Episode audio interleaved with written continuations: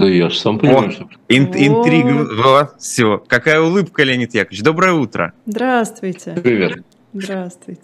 Привет. Леонид Ира, как мне жалко, что не, по, не смог прийти в студию. Мне хотелось к вам лично. Ну ничего, я надеюсь, что в ближайшие несколько недель надеюсь. мы с вами встретимся. Я да. тоже очень на это надеюсь. Ну что, Леонид Яковлевич, давайте сначала э, спросим вас, как развиваются ваши э, взаимоотношения с правоохранительными органами. Э, что нового Знаете, происходит по вашим делам, так сказать? Вы будете смеяться, они не развиваются никак. Уголовные дела против меня и моей жены остаются э, действующими, хотя нет, и вот мне говорили, что я могу на самом деле подать в суд за неправомерное возбуждение уголовного дела. Вот. А, но, тем не менее, ничего не движется.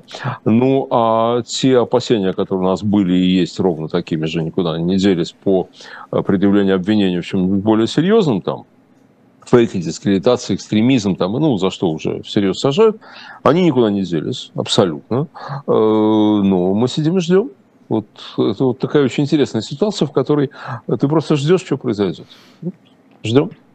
Стараемся при этом, так сказать, радоваться жизни. Леонид Яковлевич, ну вот э, мы видим, что даже к Ройзману пришли. Казалось бы, вот Евгений Владимирович не тронут уже.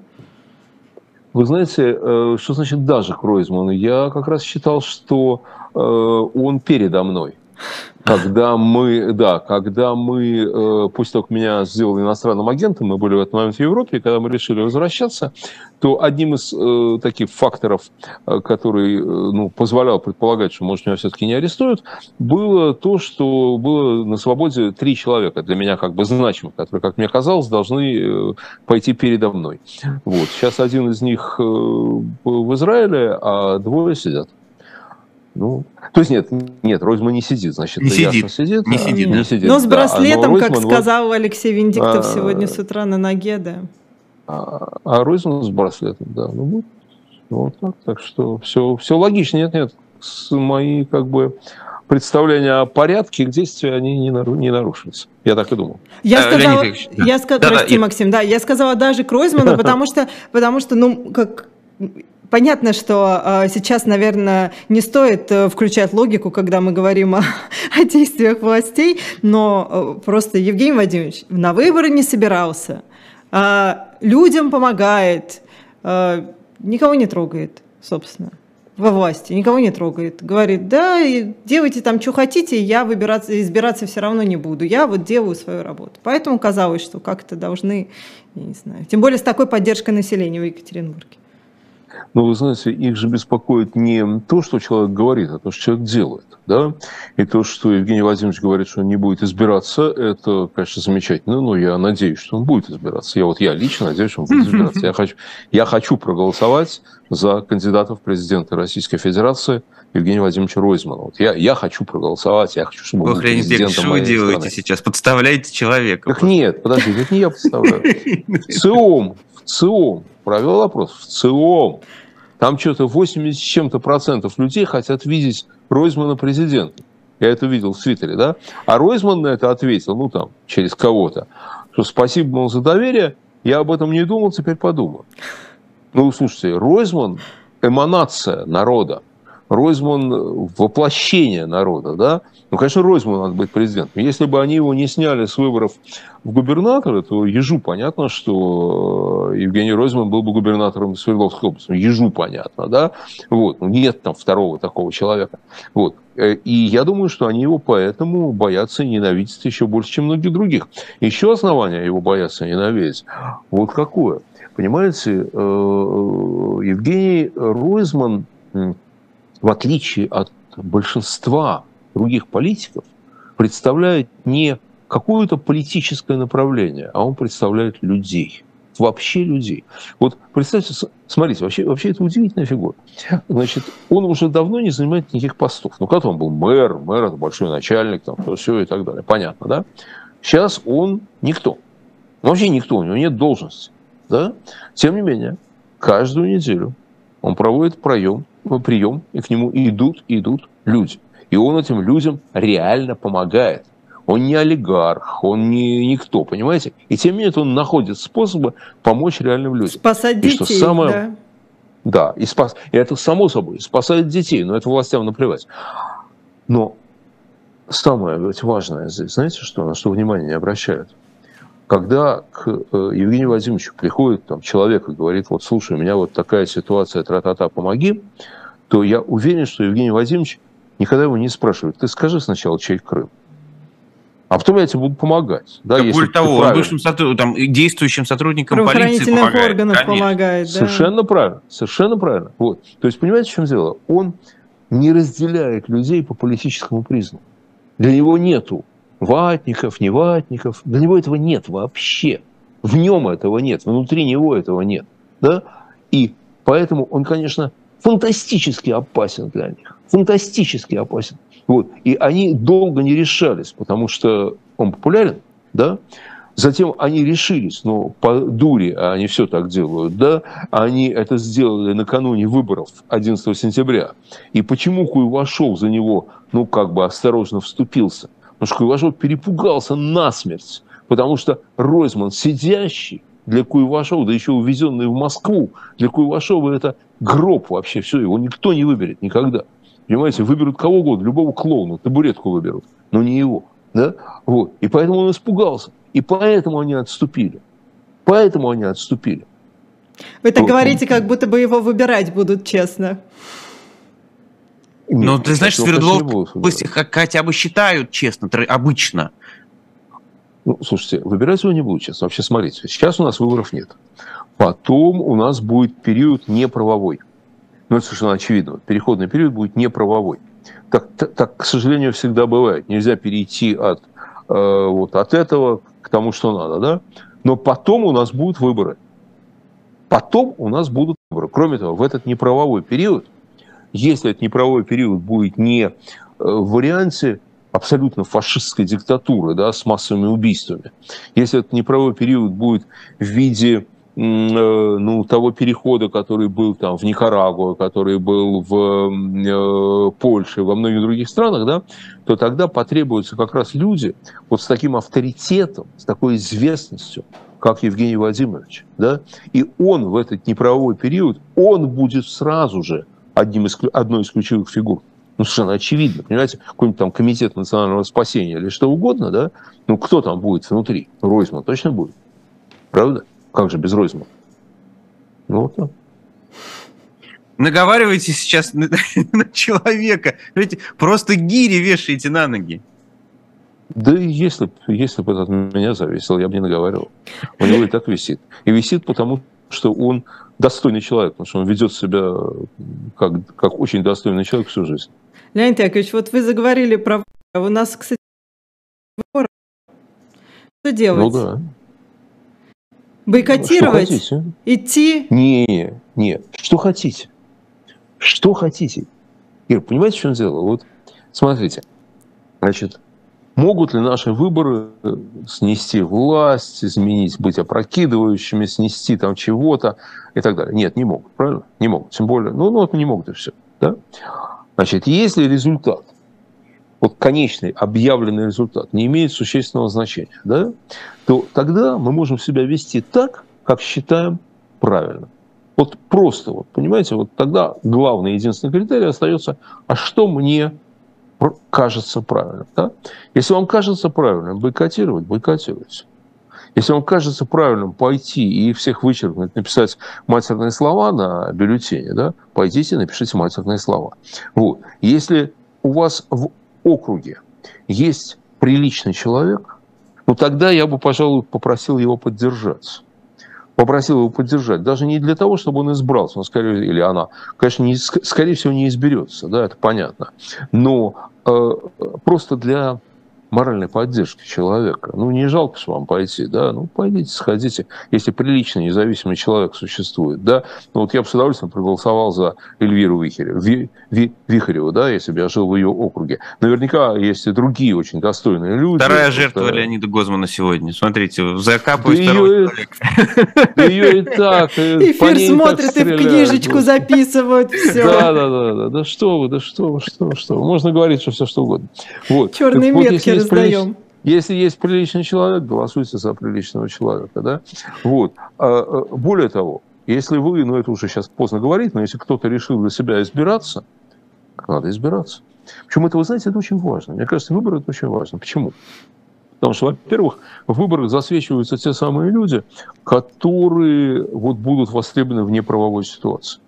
Вот, когда все рухнет, да, то надо будет делать, причем не только политику, надо будет делать, чтобы водопровод был, да, чтобы вода текла из крана, еще что-то такое, да. И кто-то должен будет за это взяться, потому что половина чиновников разбежится вообще тут же. Все, все, будет, все будет как всегда, да. Вот. Кроме того, создаются горизонтальные команды. Команды создаются, это очень важно. Опять же, когда все грохнется, вот этот же человек, за которого сегодня можно проголосовать, понимая, что он не победит, да, вот он же соберет ребят, которые ему помогали, скажет, ну чего, давайте что-то делать. Давайте что-то делать, давайте как бы страну спасать и еще чего-то, да. Вот, вот он будет это делать, или она, да.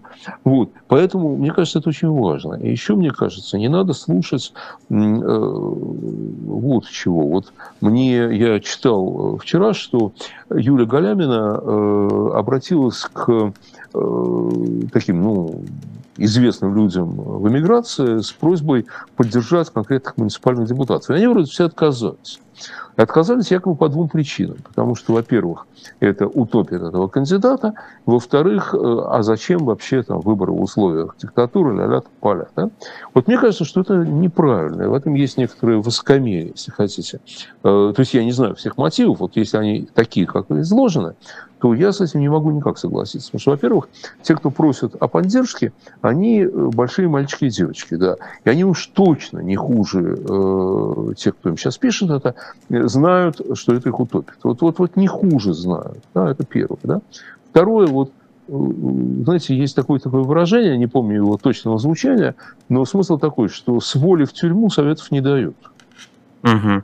Не надо с воли давать советов в тюрьму. Те, кто живут здесь, и те, кто здесь как-то пытаются бороться, они нуждаются в помощи очень часто. Но они точно не нуждаются в советах. Да. Э, Ир, прости, пожалуйста, давай, я, давай. ты знаешь, еще э, где-то 5-7 минут назад просто это увидел э, в чате, может быть, уже даже чуть больше, увидел в чате и хотел это отметить. Э, что у нас ведь разные, разная аудитория у живого гвоздя. Понятно, большая часть а, имеет определенные взгляды, но есть люди, которые там пишут нацисты в Украине там, и все такое. Mm. Интересно, что вот примерно, кажется, те люди, которые пишут нацисты в Украине, э, больше всего значит, обращают внимание на фамилии Гозман и Ройзман, понимаешь? Интересная закономерность, ты понимаешь? Вот интересная закономерность.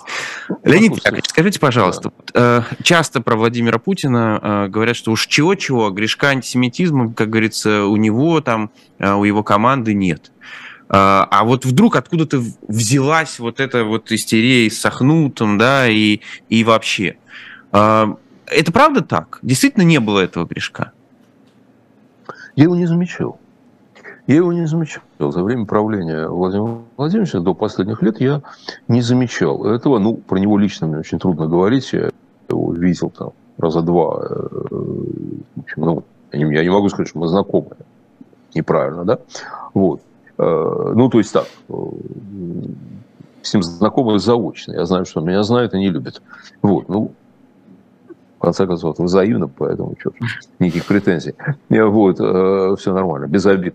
Вот, а, значит, э, то есть, у меня кстати, у него, у меня на него личных обид не было до тех пор, пока он не начал уголовное дело против моей жены. Вот это уже, мне кажется, нарушение всех понятий, вот просто всех понятий. Э, она-то тебе зачем? У тебя ко мне претензии, вот он я. А на нее ты зачем попер? Какой-то ужас просто, по-моему и совершенно не недостойное поведение. И абсолютно. Абсолютно. Ну что, ну что это такое? Ну что это такое? Ты, ты, ты, ты, ты что делаешь-то? Вообще совести нет. Ну ладно. Бог ему судья. А, так вот, э, я не видел э, э, проявления антисемитизма, и я не исключаю, что у него лично их на самом деле нет. Я не исключаю этого. Я не исключаю этого. Но я думаю, что у вот этого верхнего слоя, который нами управляют сейчас, вот это вот спецслужбы, всякие там военные там и так далее, там антисемитизм очень сильно присутствует. И он там как такая, знаете, вот после извержения вулкана, вулкана лава застывает, да, но под таким тонким слоем лавы там все булькает, там все булькает, вот, э, и оно периодически прорывается. Вот помните, э, доблестные наши союзники, сирийцы, сбили э, российский разведывательный самолет несколько лет назад это было. Значит, помните эту историю, да? И грохнули 15 наших достаточно квалифицированных офицеров, по-видимому, которые там в этом самолете летели. Вот. Оправдание было, кажется, что это из-за того, что рядом пролетал Израиль. Совершенно правильно, совершенно правильно. Рядом пролетал. Это виноват, виноваты евреи. Рядом пролетал израильский самолет, он сделал вид, он ну, понятно, что сирийцы не могли же не стрелять по израильскому самолету, как, ну, ну, как если вижу, вижу еврея, как не убить. Вот, а, значит, а, а, а они думали, что это вот, в общем, они его перепутали. В общем, высочайший уровень профессионализма, конечно. И вот, смотрите, сирийский расчет нашими ракетами сбил наш самолет, виноваты евреи. Ну, конечно, есть э, логика просто зашибись. Да? Так вот, тогда на телевидении всякие начальники выступали, и они выступали, знаете, у них такое было счастье, вот просто счастье из них перло, что они наконец-то могут сказать что-то против евреев. Вот, им все не разрешали, а тут стало можно. Вот. Ну и э, э, это, я думаю, очень сильный фактор. Но кроме того, конечно, есть геополитический фактор важный. Э, простите за это неприличное слово, геополитика. Значит, э, там он с Ираном как-то играет, Владимир Владимирович. Ему же надо каких-то союзников искать, да? И это объективно ухудшает отношения с Израилем. И я бы не исключал того, что э, идиотизм по отношению к Сахнуту – это такая как бы жест в сторону Ирана.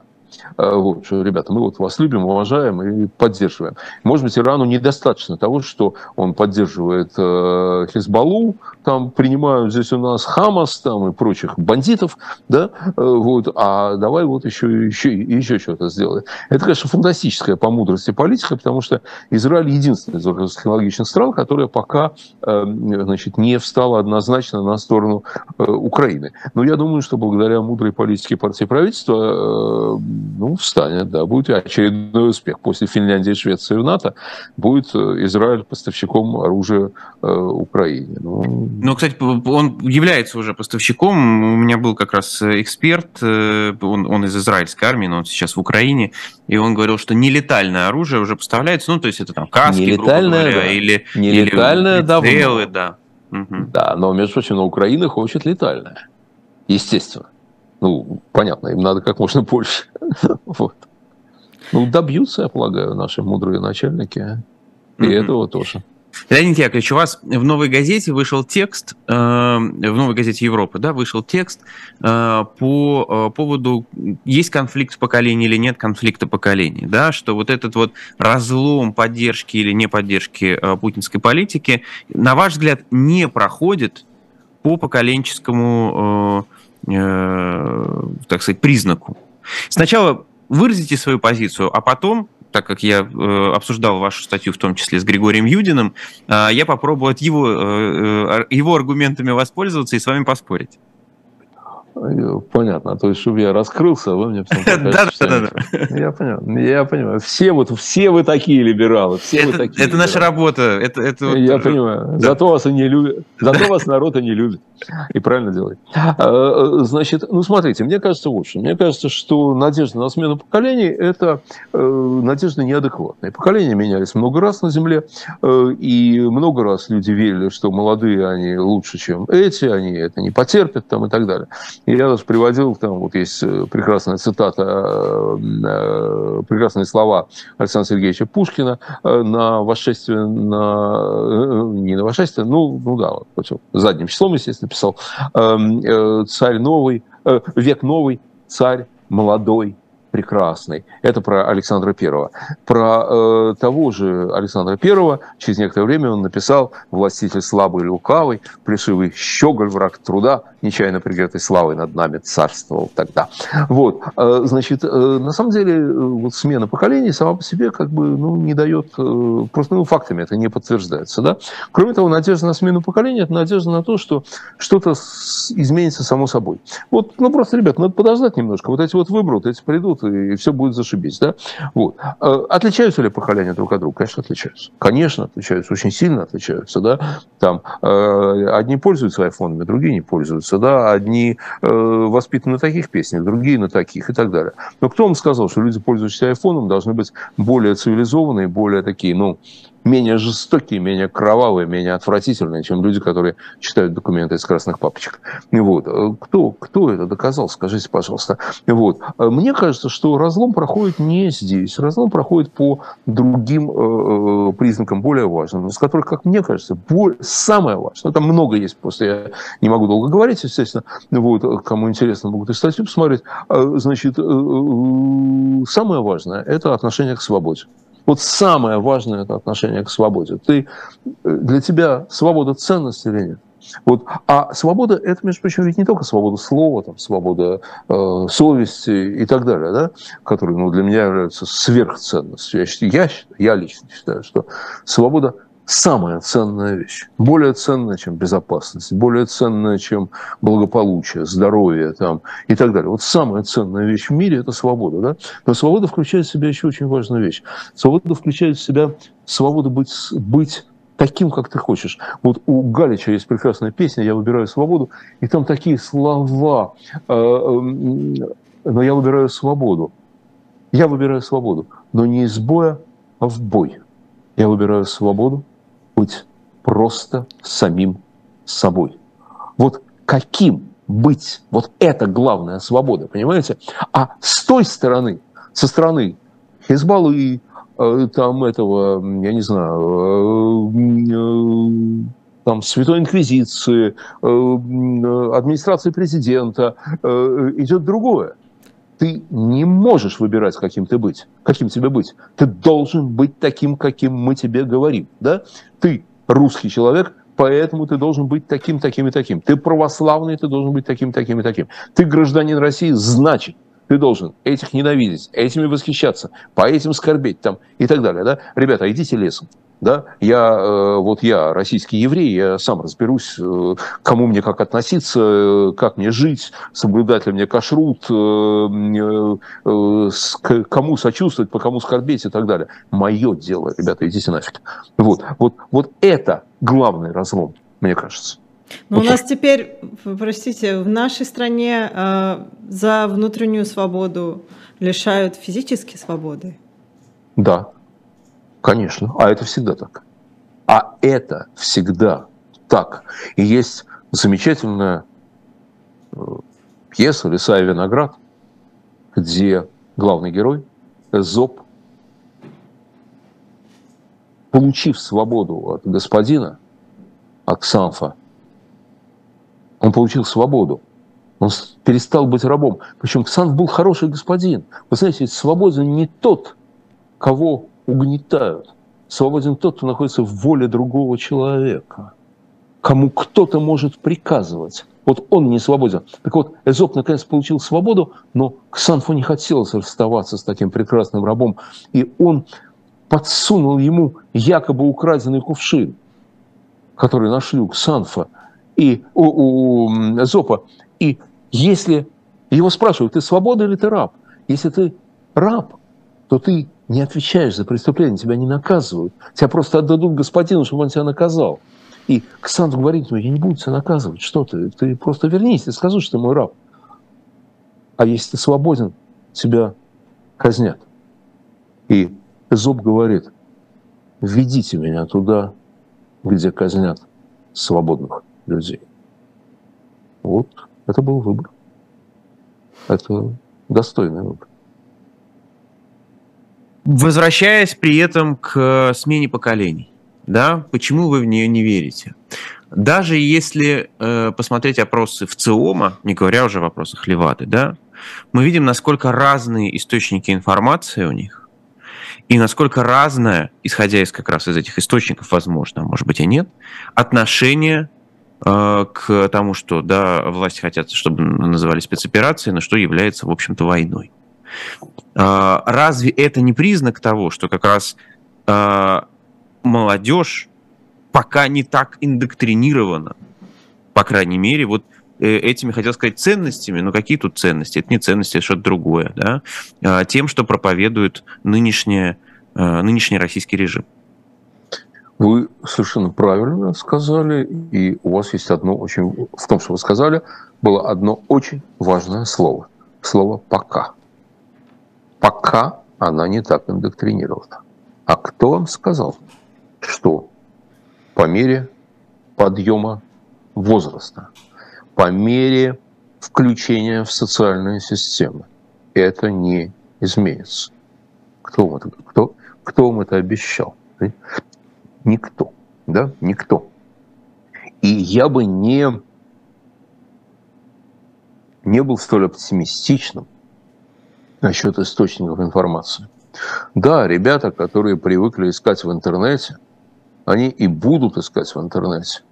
Но посмотрите, каким жалким и ничтожным с точки зрения пропаганды, каким бессмысленным с точки зрения пропаганды было российское телевидение еще 17-18 лет назад.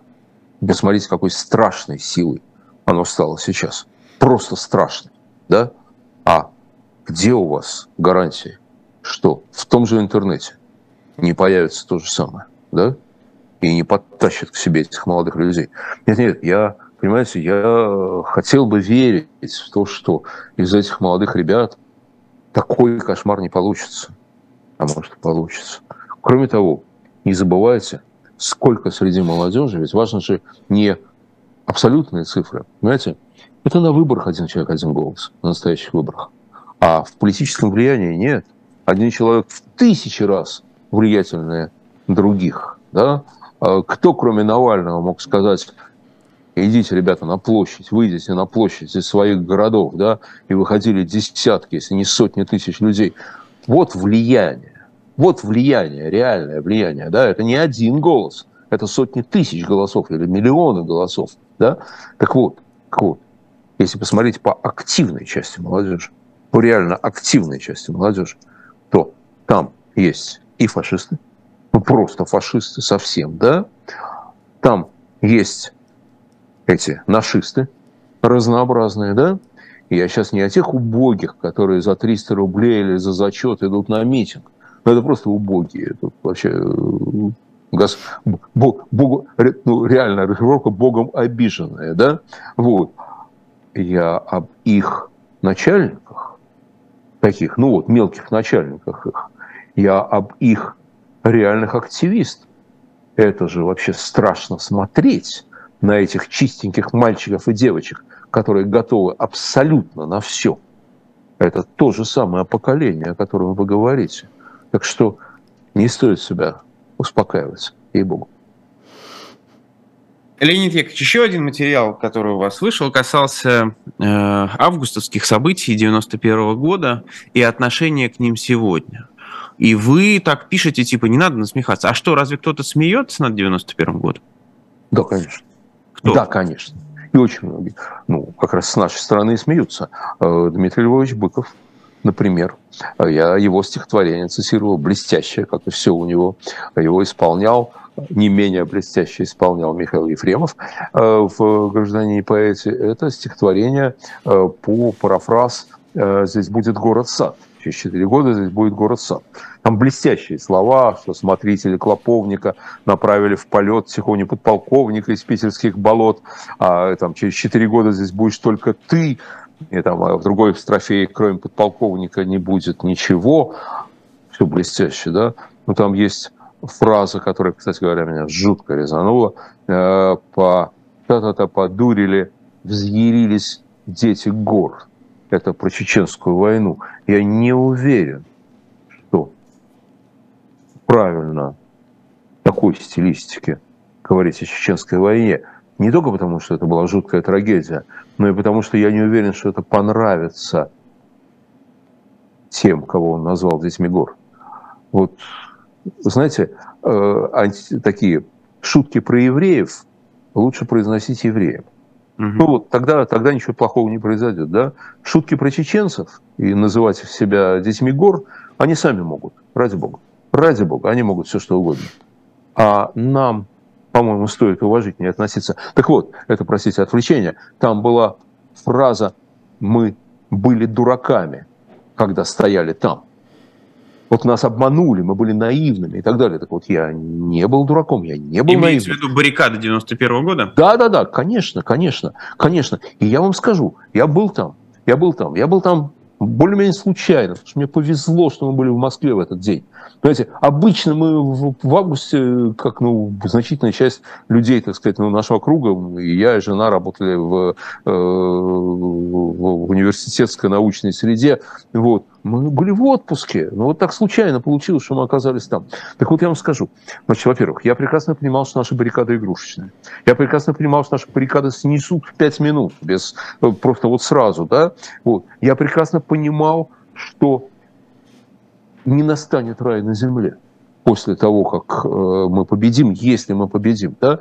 Но я не был наивным. И я считаю, что это была историческая победа. Вы себе представьте, если бы мы не пришли туда, если бы вот 100 тысяч москвичей не окружило Белый дом. Что было бы? Они бы вошли в Белый дом, они бы шлепнули Ельцина и там еще кого-нибудь, кто, кто попался бы под руку, да? И вот весь этот прекрасный период 90-х годов, время надежд, время строительства новой страны, очень успешного строительства новой страны. Посмотрите, многое построено до сих пор цело хотя они пытаются это разрушить. Я имею в виду там рыночная экономика, например, ее элементы. И поэтому у нас в стране нет голода, и поэтому у нас в стране нет дефицитов и так далее. Да? Так вот, это все бы случилось, только еще через 20 лет. И сколько бы людей еще сели в тюрьму, и сколько бы людей еще жили под вот этим грузом ужасным. Да? Это была великолепная, замечательная победа.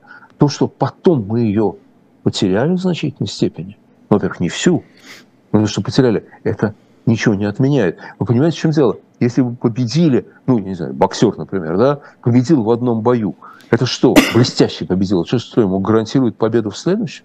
Нет. Так а что ж, никогда не разбирать баррикады? Никогда. Никогда.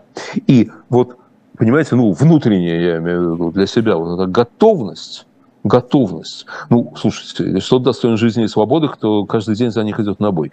Вот, вот, вот это должно оставаться в человеке, потому что, потому что никогда вот самые прекрасные вещи на земле, свобода, любовь, счастье, они не бывают окончательными. Понимаете? Был такой биолог замечательный, э, Бауэр, фамилия его была. Он был венгер, коммунист, он сбежал в Советский Союз в 1919 году, э, вот, и был профессором Ленинградского университета. Потом его, естественно, расстреляли как э, какого-то шпиона. Вот. Так вот, Бауэр придумал теорию жизни. Вообще, вот, понимаете, вот человек взял и дал определение, что такое жизнь. Да? Вот. Определение гениальное. Жизнь – это работа против равновесия, к которому стремятся законы э, э, физики и химии. То есть э, законы физики и химии стремятся к тому, чтобы все стало равновесным, чтобы, чтобы возрастала энтропия. А жизнь – это против энтропии. Жизнь вот против этих законов физики и химии, да? Она существует против них. Вот. И в этом смысле она, понимаете, она всегда под угрозой любая жизнь под угрозой. Это жизнь там букашки или жизнь человека, она под угрозой. Да? И свобода всегда под угрозой. Понимаете? Она всегда под угрозой. Мы же это видим. Мы это видим в Америке, мы это видим во Франции, в Венгрии, в Польше. Э, в вполне нормальных странах. Да? И она все равно под угрозой. А уж у нас-то тем более. Поэтому э, Александр Городницкий написал, э, когда же, по-моему, в 92 году обращение Белого дома «Защитник», товарищ мой славный. И там был такой рефрен все время «Не разбирай баррикады у Белого дома». Нельзя разбирать баррикады, конечно. Потому что в следующем бою мы можем проиграть. Или если мы победили тяжелую болезнь сегодня, это же не значит, что завтра не может возникнуть другая тяжелая болезнь. Но это же не значит, что не надо было лечиться. Это же не значит, что не надо было сражаться. Ну, смотрите, Польшу разделили два тирана. разделили между собой, да? Помните эту сцену? Какой из раз вы имеете, из разов вы имеете в виду? Я имею, когда два тирана, я имею в виду начало Второй мировой войны. Да. Значит, так вот, тогда помните у этого у Вайды вот этот гениальный фильм, когда они бегут по мосту э, э, навстречу друг другу, и одни кричат э, немцы идут, а другие кричат русские идут, да? Так вот, до того, как это случилось, польские, польские солдаты проявили фантастический героизм, пытаясь остановить Гитлера. Они что, зря воевали? Да, они потом проиграли, но они не зря воевали. Слушайте, окей, ну ладно, Польша, а мы, мы, у нас Гитлер э, дошел до Волги, Гитлер дошел до Москвы, Гитлер окружил Ленинград. Сколько героев известных и неизвестных сражались против него, пытаясь его остановить, да? Э, ну, там, какие-то вещи нам хорошо известны, типа Бреста, да, а какие-то нам неизвестны вообще, какие-то люди вообще остались безымянными, какие-то эпизоды этой Великой войны. Что, люди зря сражались? Нет, конечно. И если они могли остановить гитлеровский танк, вот, вот он в своем окопе остановит гитлеровский танк. Он что, зря это делал? Да, потом танки пошли дальше. Потом танки со свастикой пошли дальше. Но он он подвиг совершил. И говорить ему, что он был неправ, потому что потом Гитлер был под Сталинградом, ну, был. Окей. Но если бы он не остановил тот танк в начале войны, то, может, мы бы не были в Берлине. Понимаете, вот это же, это же, это же незавершенный процесс, он никогда не завершен. А, Леонид Яковлевич, ну вот если говорить про 91-й, э, э, многие говорят, что по большому счету, вот то, что происходит сейчас, это реванш тех сил, которые, которые в 91-м проиграли. Вам кажется это сравнение уместным или слишком плоское? Ой, понимаете, любые сравнения слишком плоские, да? Ну, это сравнение, может, оно и слишком плоское, но, в принципе, правильно. Потому что, конечно, это не реванш там, тех, я не знаю, секретарей обкомов или э, еще кого-то, кто были тогда, они уже давно, ну, кто умер, кто в преклонном возрасте. Вот. Но это реванш той же идеологии. Вот это та же идеология, идеология самовластия понимаете, которая идет такой яркой линией в нашей истории от Ивана Грозного э, к там, Николаю Первому, к э, Иосифу Сталину и так далее. Это самовластие. Что хотим, то и делаем. Вот, вот, а ты, а ты э, жри, что дают, и, и смотри в пол, не подни, не, не, взор твой нечист, не смей глаза поднимать на государя, да? Вот, вот это, это, это было всегда. И в этом смысле это сейчас. Понимаете? Можно ли сказать, что это реванш Ивана Грозного? Ну, конечно, будет некоторым преувеличением. С другой стороны, это, конечно, реванш Ивана Грозного. Ивана Грозного, Малюта Скуратова, вот все, все этой замечательной э, публики эффективных менеджеров, да? Вот. Э, так что да, реванш. Ну, что делать? Ну, что делать? Это везде качается.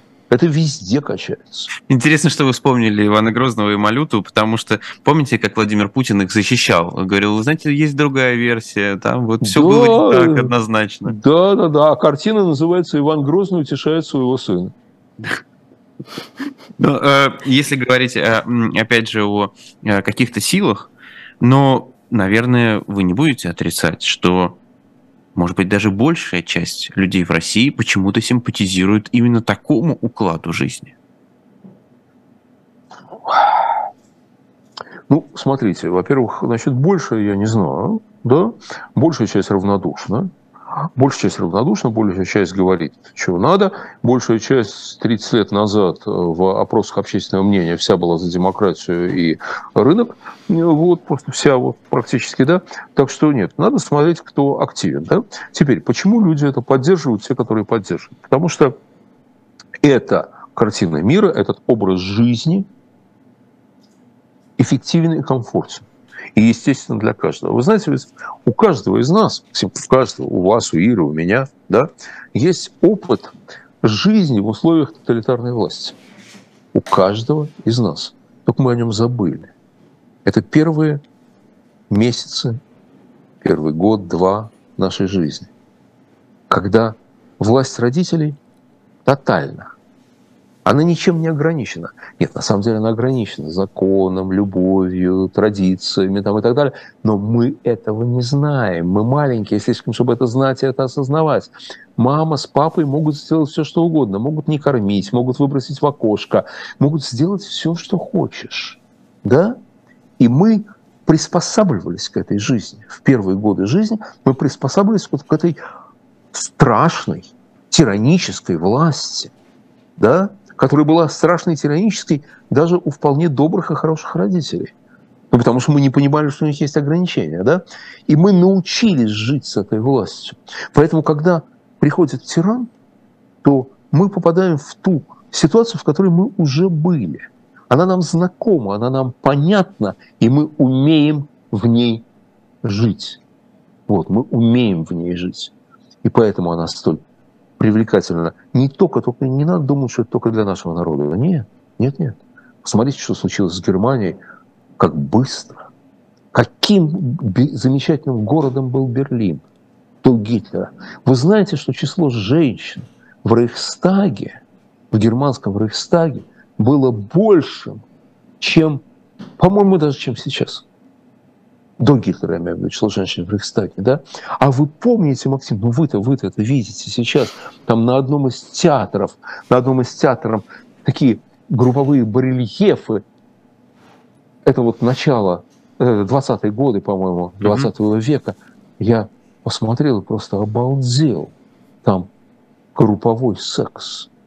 Вообще охренеть можно, понимаете? Вот. И после этого в этом городе, ну а фотографии какие, да, после этого в этом городе, в этой стране вот этот тупой кошмар, да, вот все эти сволочи со свастиками, да, это произошло вот так, на раз, в стране высочайшей культуры, технологий там и всего прочего, да. Так что нет, это все народы этому подвержены. Нет, нет никого, кто свободен от этого страшного вируса. Никого абсолютно, да. И поэтому нельзя разбирать баррикады у Белого дома. Городницкий – гениальный человек. Вы сказали о том, что вы не уверены, что это большинство. Но вы знаете, вы как раз говорили о свободе, как о главной ценности. А вот те люди, которым все равно, если им все равно, то значит свобода для них вообще не ценность. Не ценность. Для них нет. Для них нет. Но главный же разлом между активными людьми между активными сегментами общества. Да? А эти люди, ну, они, ну да, так понимаете, вот если в Америке вы отъедете от Принстона на 10-15 миль, то вы увидите городки, в которых люди умеют нажимать на кнопочки стиральных и прочих машин, ходят на бейсбол и пьют пиво. Да, ну что делать? Живут счастливую жизнь. Живут счастливую жизнь. Но, правда, там есть Принстон. Понимаете? Там есть принц, и там возникло уже понимание того, что да, мне это, может быть, не надо, но это нельзя запрещать. Вы знаете, меня потрясла совершенно, потряс совершенно результат референдума в Ирландии о разрешении гомосексуальных браков. Ирландия одна из самых католических стран мира – ну, вот реально, когда вот люди идентифицируют себя с католицизмом и так далее. Католицизм даже, ну, сейчас вот папа Франциск, э, спасибо ему сказал, э, кто я такой, если Господь создал человека гомосексуалом, кто я такой, чтобы, так сказать, его э, осуждать там и так далее, да. Но вот еще до этих слов Франциска у них был референдум о разрешении гомосексуальных браков. И вот эти люди, значительная часть которых католики, подавляющее большинство из которых против гомосексуалов, потому что гомосексуалов не любят нигде и ни в одной стране абсолютно, совершенно точно, да, проголосовали за право на гомосексуальные браки. То есть, понимаете, рядовой ирландец понимал, значит так, гомосексуалы, они противные, они отвратительные там и так далее, да, гомосексуализм – это грех перед Господом. Но нельзя им запрещать. И проголосовал за то, чтобы им не запрещали. Он не будет с ними дружить, он не будет их любить. Все равно он не будет их любить, естественно, да. Он там сына из дома выгонит, если выйдет, что сын гомосексуал, да. Но он считает, что им нельзя запрещать. Вот это совершенно замечательно, да. И я думаю, что вот здесь мы при Горбачеве был какой-то такой смешной дорожный лозунг, сделали запрещайте, запрещайте, запрещать. Вот, значит, вот если мы вот я думаю, что в этом направлении тоже должна быть очень большая работа после того. А этим людям не нужна свобода, потому что они не знают, что такое свобода? Кто-то не, не знает. Что Э, э, кто-то не знает, кто-то не знает, что с ней делать, кто-то не умеет, потому что это навык, которому надо учить. Потому что на не самом знает. деле. Учи свободе, надо учить. Свобода сама не приходит, надо учить в школе, в детском саду там, и так далее. Понимаете? А у нас, наоборот, учат не свободе. Нас учат не свободе. У нас вот. 1 сентября флаг поднимать будут и гимн. У нас будет флаг поднимать и гимн. Кстати говоря, понимаете, при другом варианте это, может быть, и не было бы так страшно. Вот. В Америке культ флага. В Америке э, флаги поднимают на своих участках люди. И 4 июля, в день памяти павших там, и так далее. Но ничего, остается же свободная страна. Вот. И среди либералов э, Силиконовой долины э, тоже, Кремниевой долины, тоже масса людей, которые привержены этим ценностям, и это совершенно никому не мешает. Так что просто ну, все более немножко сложно. Вот. И еще, знаете, что вот вы говорите, большинство не поддерживает, что против и так далее. Мне кажется, что, э, что вот, ну, для активных, ответственных людей это должно быть неважно. Делай то, что ты хочешь. Делай то, что ты хочешь. Я в свое время определил сам для себя политику. Что такое занятие политикой? Я занимался несколько лет политикой, довольно много лет. Я придумал такое определение. Политика – это попытка сделать страну такой, как ты хочешь ее видеть. Не служение никому, нет. Я не обязан идти за предрассудками большинства. Я хочу, чтобы в стране была свобода слова. Я. Я хочу. Да? Они не хотят? Ну, не хотят. А я могу продвинуться в эту сторону, я продвигаю.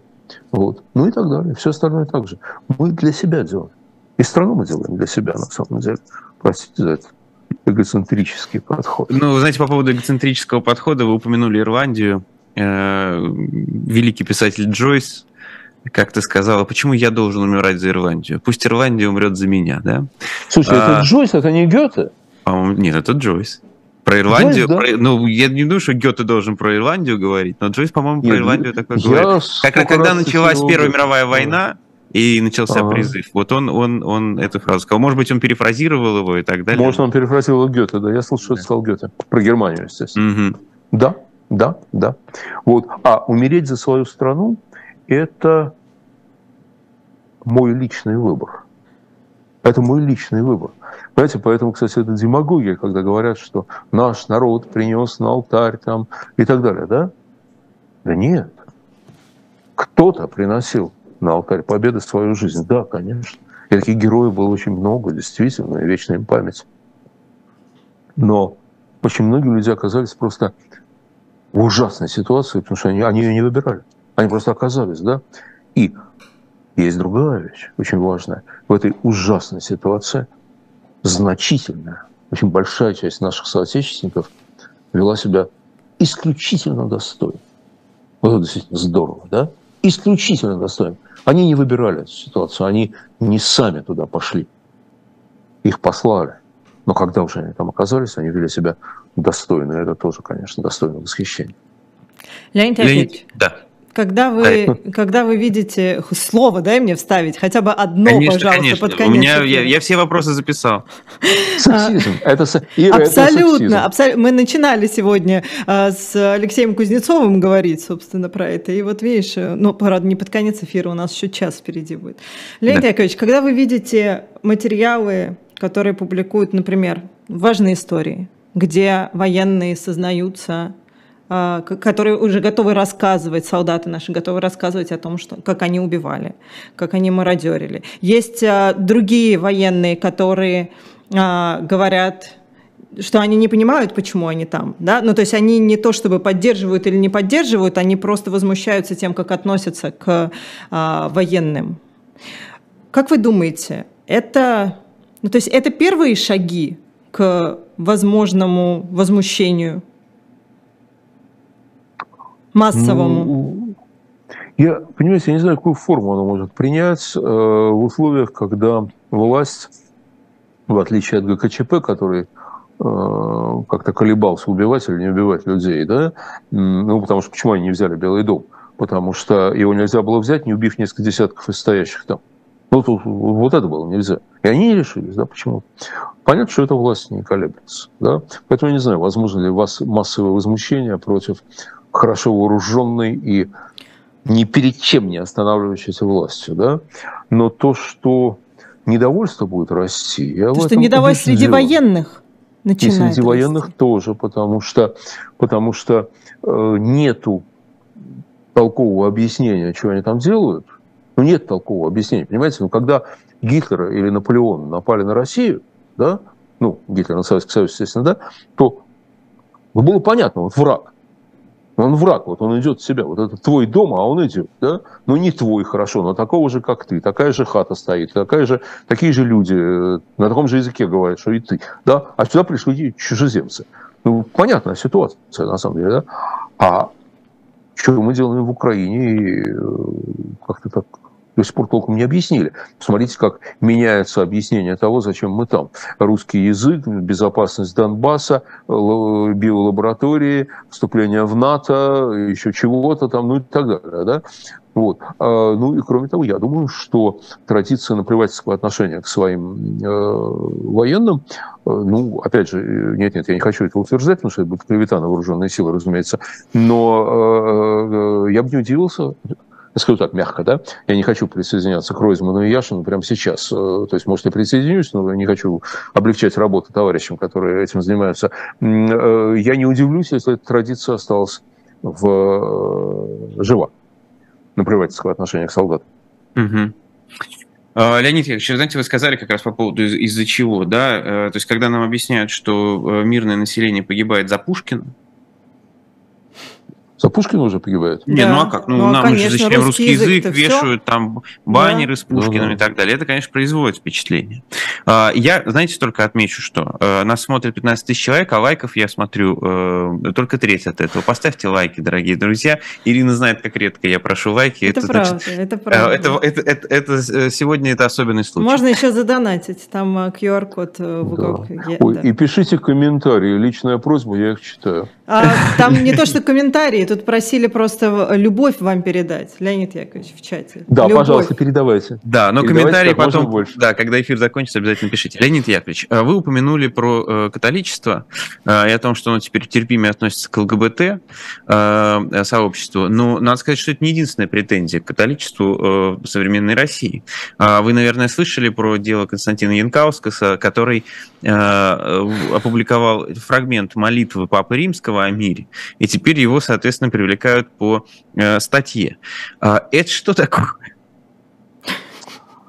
Ну, послушайте, э, я тут сейчас у себя опубликовал, вдруг вспомнил цитату из э, апостола Матфея. Э, значит, блаженные миротворцы, ибо нарекут их сынами Божьими, да? Вот. Дальше я, естественно, написал, что это сообщение создано этим самым иностранным агентом. Более того, это ведь, знаете, это еще и иностранное влияние. Матфей был не русский. Просто троллинг, Леонид Яковлевич. Матфей был не русский, там и так далее. Так вот, понимаете, ну что, ну если девчонку взяли за плакатик с заповедью «Не убей», э, помните? Да. Ну что ж, ну конечно. А кто такой Папа Римский? Папа Римский, понятно вообще, враг народа. Это ежу понятно, да. Вот. Но они же и на Христа хвост поднимают. Ну, это же совсем, совсем с ума сошли. Вот. Вообще, на самом деле, вот они все беспокоятся, что отрицается вот это, э, что отрицание русской культуры там, и так далее, и так далее. Да? Вот. Ну, во-первых, я не, я не знаю, вот, э, я пока был, когда был в Берлине, я не видел никакого отрицания русской культуры, честно говоря. я не знаю, как вы, Максим. Да, Но... ужас просто. Здесь кругом концерты и все русскоязычное. Ну да, конечно, бред собачий. Но вот что они действительно отрицают, наши отрицают, да? Наши отрицают мировую цивилизацию. Наши отрицают ну, и, и, и ее существенную часть христианства. Понимаете? заповеди, заповеди Христовы они отрицают. Ну, потому что вот не убей нельзя говорить, да, девчонку с не убей арестовали, да, значит, блаженные миротворцы, миротворцы на скамье подсудимых, естественно, находятся, да, они отрицают важнейшее достижение, э, важнейшее достижение мировой цивилизации – это договорной характер отношений. Вы понимаете, вот смотрите, люди всегда спорят из-за чего-то, да? Один говорит, это мое, другой говорит, это мое. Да? Территория, я не знаю, кусок, кусок хлеба, конь, там неважно, да? И ну, как можно решать эту проблему? Можно подраться, и кто кого убил, тот, значит, и э, победитель, да, и забрал коня, забрал корову, забрал там э, еще кого-то, да. Отлично. Один вариант. А все друг друга перебьют, это что-то неправильно, да. И тогда люди договорились между собой. Ребят, давайте мы будем договариваться, да? Мы будем договариваться, и мы будем договариваться в присутствии, допустим, там, э, не, не знаю кого, мирового судьи, э, равина, священника, там, кого-то, да? И вот мы договорились, что это так. Или там мы будем обращаться к судье. Вот он скажет, нет, ты не прав, а ты прав. Это твое, а не твое. Ты больше на это не претендуй. И мы, соответственно, так себя ведем. У нас же все это отменено. Слушайте, у нас же есть договор о дружбе и еще, чем-то с Украиной. Ну, и недавно его украинцы денонсировали, естественно, да, но он, в принципе, был. И в этом договоре было сказано, где проходят границы. Вот здесь, здесь и здесь, да? А потом мы сказали, не, у них теперь что-то не так, у них там какой-то бардак, поэтому, пожалуй, это заберем, да? А еще мы сказали, да не, ребята, у нас тут историческое право. Тут, понимаешь, князь Владимир крестился, а тут еще чего-то было. А тут испокон века русский город. Давайте мы это заберем, да? Ну а дальше чего? Понимаете, Эльзас Лотарингия, сколько было крови пролито ради этого, ради этого куска земли. Сейчас это Франция. Сейчас это Франция. А почему это Франция? Туда приезжаешь, там Германия. Там, это немецкие города по духу, да? Вот. Но это Франция. Почему это Франция? Потому что был подписан договор. Понимаете? Это и есть цивилизация.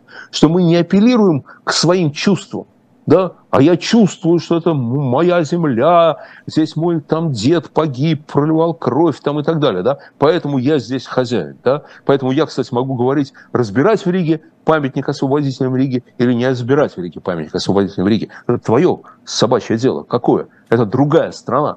Это другая страна, и люди этой страны решают, оставить им этот памятник или не оставить. Это их дело. Это их дело. Да?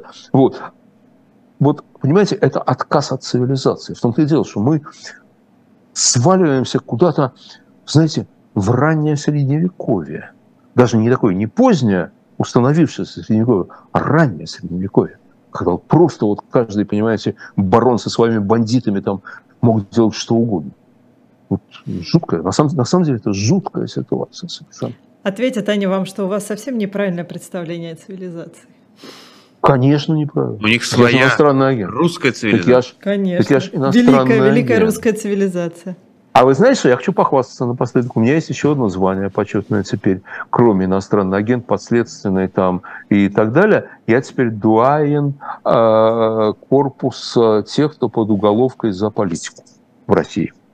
Э, те же самые, как их называются, истории, вот, э, они э, подсчитали, они сделали список из 212 человек, вот, в котором самому молодому 17, а самому старшему мне 72. То есть, когда соберется Конгресс, э, наш Конгресс, то... Формально мне... вы, вы возьмете слово, да? Первым. Я не просто возьму слово, я Будете его буду вести, открывать. Да, председателем. Я буду открывать и вести первое заседание. Это мое право. Вот, теперь. Так что я э, счастлив и горд. Дорогие Ирина и Леонид, если вы позволите, я вас задержу буквально на несколько минут еще да, э, в эфире, потому что, честно говоря, вы сказали очень важные вещи, которые я э, хочу вас уточнить. Э, это ответы, на которых, э, вопросы, на которых у меня нет ответов, и я хочу их получить от вас. Э, вот вы говорите, есть цивилизация... С ума сойти, да. Вот так зайдешь, зайдешь, ничего не подозревая, а дальше он скажет такое. Есть цивилизация, да, и есть варварство. Есть будущее, к которому мы все стремимся, в котором, я надеюсь, вы тоже так думаете, не будет войн. Или, по крайней мере, войны будут осуждаться. И будет делаться все, чтобы войны не было.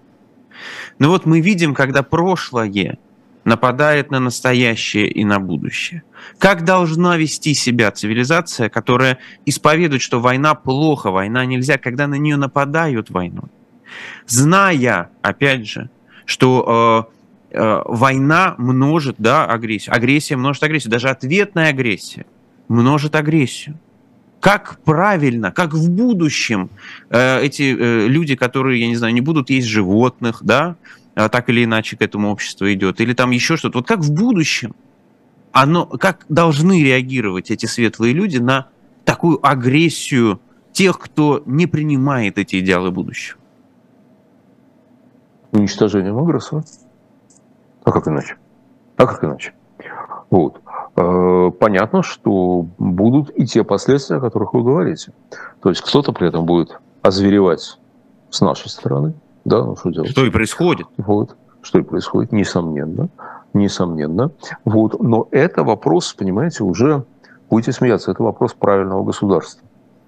Вот если на правильное, основанного на правильных принципах государства, совершена, совершено нападение против него, агрессия, да, то законные, легитимные, гуманные власти этого государства, во-первых, должны на эту агрессию ответить. Понимая, что могут быть жертвы и среди своих, и среди чужих. Ну, нет другого пути. Ну, нет другого пути. И не может быть. Да? Но одновременно с этим оно должно думать о том, как оно не допустит озверения среди своих, как оно будет лечить вот эту посттравму, да, как она будет помогать мирным людям страны-агрессора, которые не виноваты, которые оказались вот в, ну, тоже жертвами, да, как она будет заботиться о них, ну и так далее. Э, здесь нет хорошего варианта. Понимаете? Если на вас напали, вы должны защищаться. Если на девушку напал насильник, она, если у нее есть под рукой кирпич, должна дать ему кирпичом по голове и, может быть, его при этом убить. И хорошо, если убьет. Не надо ему по земле ходить, этому уроду. При этом это, ну как бы, вот, знаете, есть такое, сейчас э, понятие часто говорят, как бы несоразмерное применение силы, да? Вот э, если вы уже победили, то позаботьтесь о мирных людях. Позаботьтесь о мирных людях. Сделайте все, чтобы им помочь выйти. Но вы знаете, у этой проблемы есть еще одна сторона. И, может быть, она более такая важная. Да? Вот знаете, в том мире, о котором мы все мечтаем, вот если говорить о нашей стране – вот представим себе, что через какое-то время все изменится, все станет нормально. Но наши соседи, которые говорят «Крым наш», которые говорят, что американцы не оставили нам выхода и так далее, и так далее, они останутся нашими соседями. И нам надо будет жить вместе с ними не презирая их, не обзывая их ватниками, а жить вместе с ними. Нам нужно будет национальное примирение. У нашей, в нашей богатейшей истории есть все, кроме этого опыта. У нас не было национального примирения. Никогда. После гражданской войны не было национального примирения, а было уничтожение одной страны гражданской войны. Их просто всех уничтожили. Убили, заставили бежать, загнали в лагеря, ну или заставили прятаться, догонять с ней своих. И никогда даже внуку не рассказывать, что я был в ледовом походе с генералом Капелем, да? Вот нет, никогда они это не рассказывали. Они держали в тайне. Вот. А сейчас нужно будет национальное примирение. Меня очень пугает, что мало кто в оппозиции думает об этом. Леонид Николаевич, еще один вопрос. Когда вот такая страна из прошлого, да, нападает на что-то более светлое, более демократичное и так далее, и вдруг, ну вот, что-то устаканивается на какой-то линии фронта. Разговоры о перемирии, о мире воспринимаются как какое-то, значит, э, как сказать, на руку агрессору. Согласны ли вы с такой оценкой, что вот только до конца и только до победы, иначе все остальное это на руку агрессору? Этот, ответ на этот вопрос должны давать жертвы агрессии. Это их дело. Это они должны решать, готовы ли приносить дальнейшие жертвы или нет. Это не вопрос наблюдателей пусть даже доброжелательных наблюдателей. Но в данном случае это не наше дело. Это не наше дело. Как, ну, сколько я понимаю, вы говорите в данном случае об Украине, да? Ну, я специально как? говорю, не называя я ничего, понимаю, да. вас не подставляйте. А я же не... Нет, а я же не говорю, я же не говорю, что это война. Это специальная военная операция. Я же не говорю, что наши солдаты делают что-то неправильно. Ни в коем случае нет, нет. Вот. Но вот, я знаю, что многие э, советуют президенту Зеленскому миру обмен на землю. Многие осуждают сами эти предложения и так далее. Вот мне кажется, что народ Украины и его легитимные власти без нас разберутся, на что им идти, на какие уступки, на какие компромиссы и так далее. Это их, их дело. Наши советы неуместны. Спасибо большое, Леонид Яковлевич. Простите, что задержал вас на несколько минут. Но... С удовольствием. Я выполнил миссию. Ну, слушайте, у вас не было ответов, теперь у вас есть. Э, не еще больше вопросов. Теперь у нас еще больше вопросов. Теперь у нас еще больше вопросов, да. Да, давайте еще встречаться. Так и должно быть. Надеюсь, студии, Леонид Яковлевич. Надо чаще встречаться, да. Да, да, да. Спасибо вам огромное. Вам спасибо вам.